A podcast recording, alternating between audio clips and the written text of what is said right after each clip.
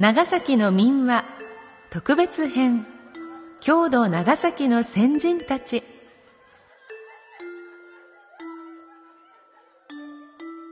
NOC、NOCS 長崎卸センターがお届けするポッドキャスト長崎の歴史シリーズ。このシリーズでは高吉松雄一著作我らの長崎県郷土の偉人から歴史上著名な方それぞれの地域で記憶され、尊敬されている方々のエピソードを集め、全10話、長崎の民話特別編、郷土長崎の先人たちとして配信するものです。このポッドキャストは、500年近く外国交易が行われ、西洋や中国の先進的な学問、文化が流入した長崎の地に芽吹いた尖閣者、先駆者、そして身をもって郷土に尽力された方々の自歴を紹介しようという試みです。郷土長崎の先人たちの業績を語り継ぎ、子供たちの今後の人生の糧になればという企画です。なお原作は昭和30年に出版されており、地名、産物、価値観などで現在とは相違するところがあります。必要に応じて地名、産物などについては修正または省略を。語彙や言い回しについては、現在の時点で適当と思われる言葉に言い換えている部分もございます。できるだけ原作から感じられる風合いを残すように心がけたつもりです。あらかじめご容赦いただければ幸いです。読み手は歌の種でありたい。山田睦美です。最後までお付き合いください。今回の配信は、社会福祉法人大空翼保育園のご協賛により、NOC 長崎卸センター、NOCS 長崎卸センターサービスがお送りいたします。今回は表題の著書から黒崎の店主、マルコ・ドロシの巻を朗読させていただきます。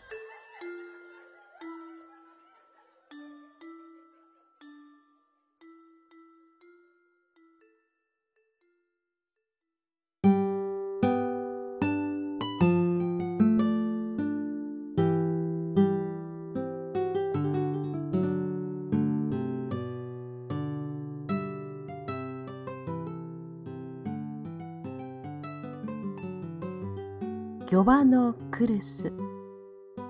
目の前には広々たる紺色の潮をたたえた外目の海を眺め緑の段々畑が続いている西園木の黒崎の村は赤レンガ造りの大天主堂がそびえ朝夕アンジェラスの鐘が村を流れる平和郷です。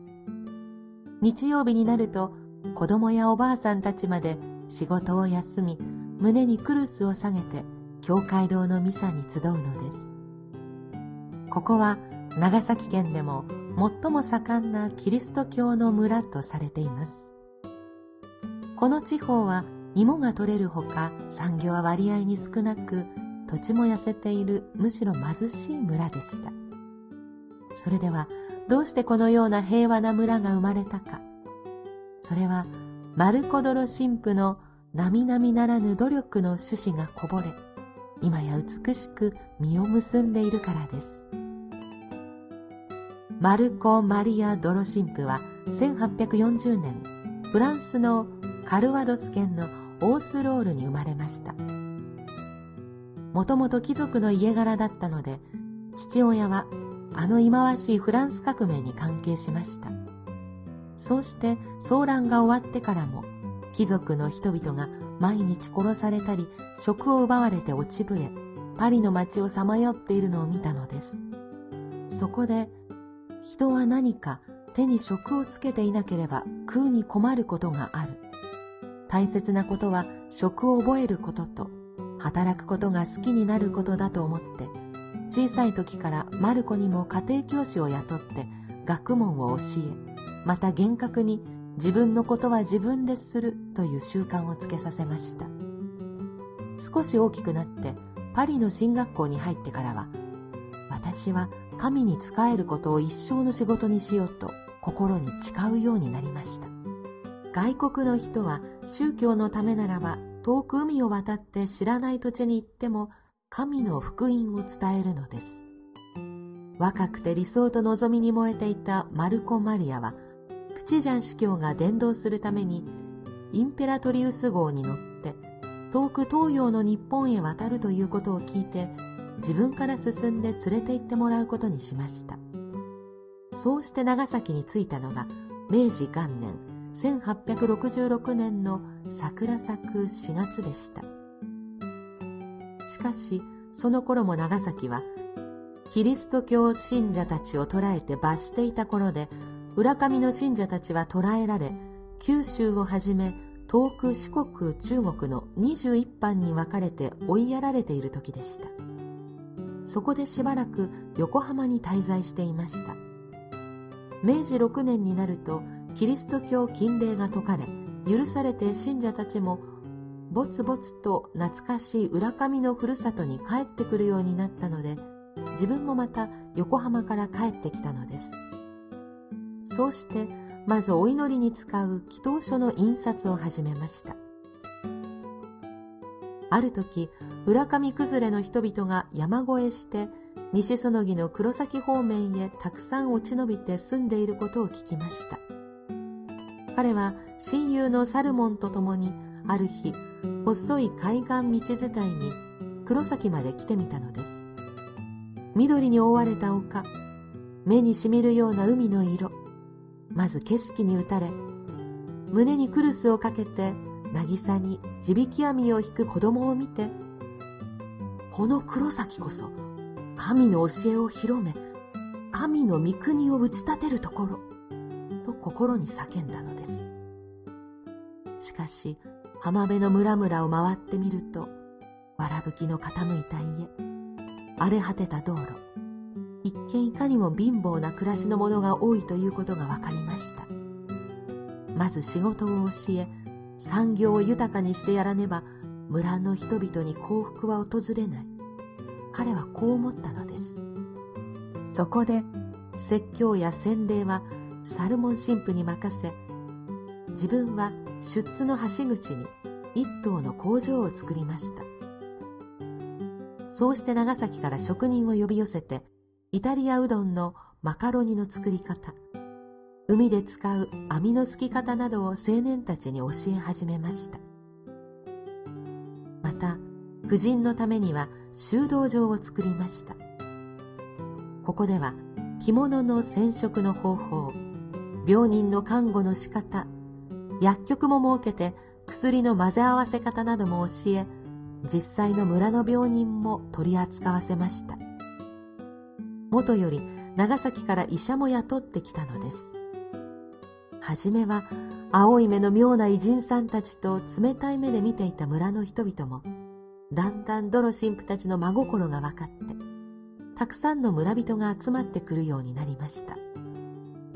赤レンガの救助院も作って、ここには親のない貧しい孤児たちを入れました。五島の勘頃。こうしてドロ神父は全く村の人たちと溶け合って生活を続けました。明治17年頃になってから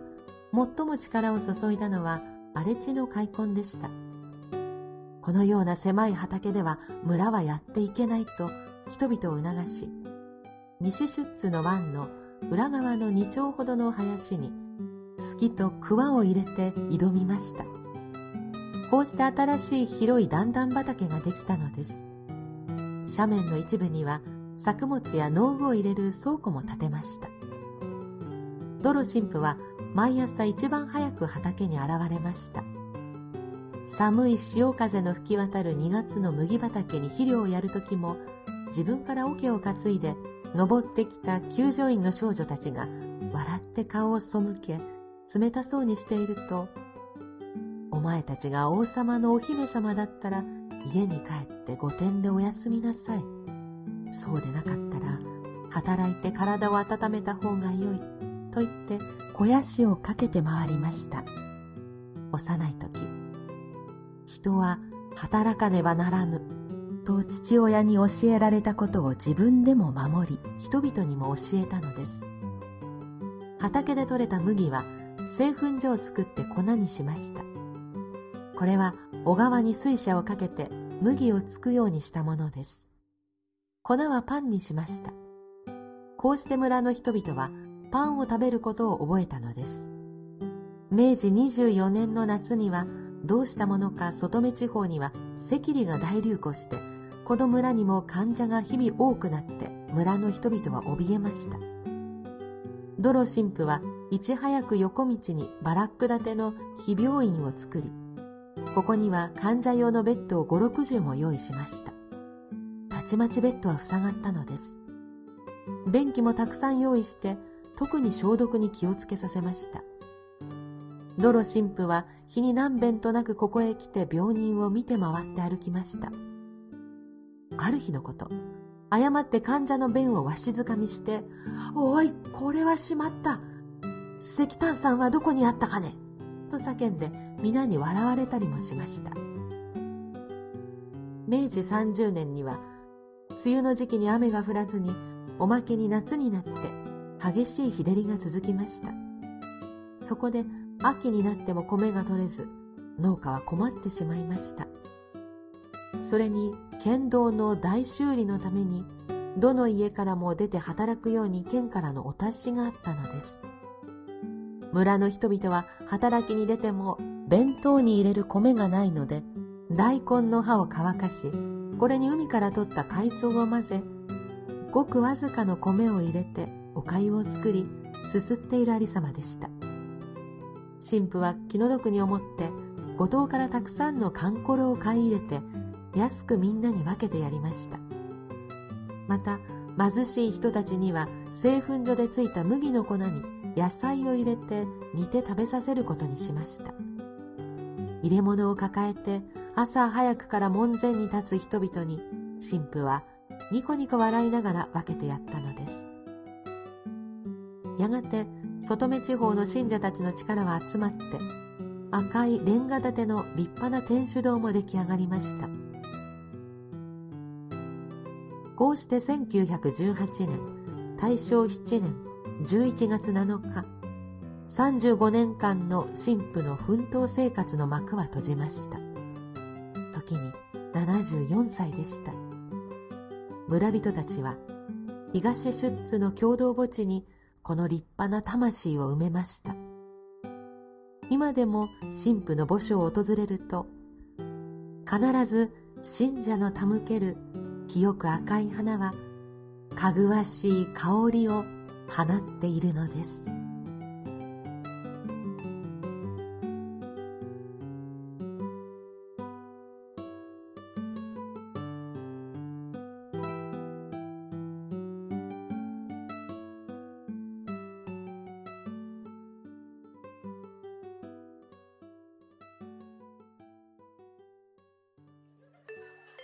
ドロ様のお話いかがでしたでしょうか？フランスからやってきて、長崎の小さな小さな町でコミュニティを作って村のために尽くしたというこのドロ様神父。何度も私も訪れたことがあるんですが、大好きな方です。私はキリスト教徒ではないですけれども、キリスト教に根ざして活動して人々を救った皆さんのお話はとても心に染み入ります。いつの時代か信仰したことがあったんだろうなと、魂が喜ぶお話でした。雪のサンタマリアもそうですけれども、こういう信仰に根ざしたお話って、たくさんこれからも読んでいきたいなと思いました。今回の配信は、長崎市田中町の社会福祉法人大空翼保育園のご協賛でお送りしました。翼保育園は赤瀬理事長、木屋村園長先生のご指導のもと、明るく素直な子供、よく見よく聞きよく考える子供、愛情豊かな子供、自分らしくたくましい子供という4つの柱で人間にとって人生の始まりの時期、土台作りの時期にしっかりと根っこを張り巡らせることができるよう、お父さんお母さんと手を携えてしっかりと子育てのパートナーとしての役割を果たしていくという理念を実践されています。詳しくは翼保育園のホームページをご覧ください。子供たちの元気な写真も公開されていますよ。お電話でのお問い合わせ、ご相談は095-839-0283までお気軽にどうぞ。次回は、お芋を広めた人々と、イビの泥岩丼、松本四郎左衛門の巻をお届けする予定です。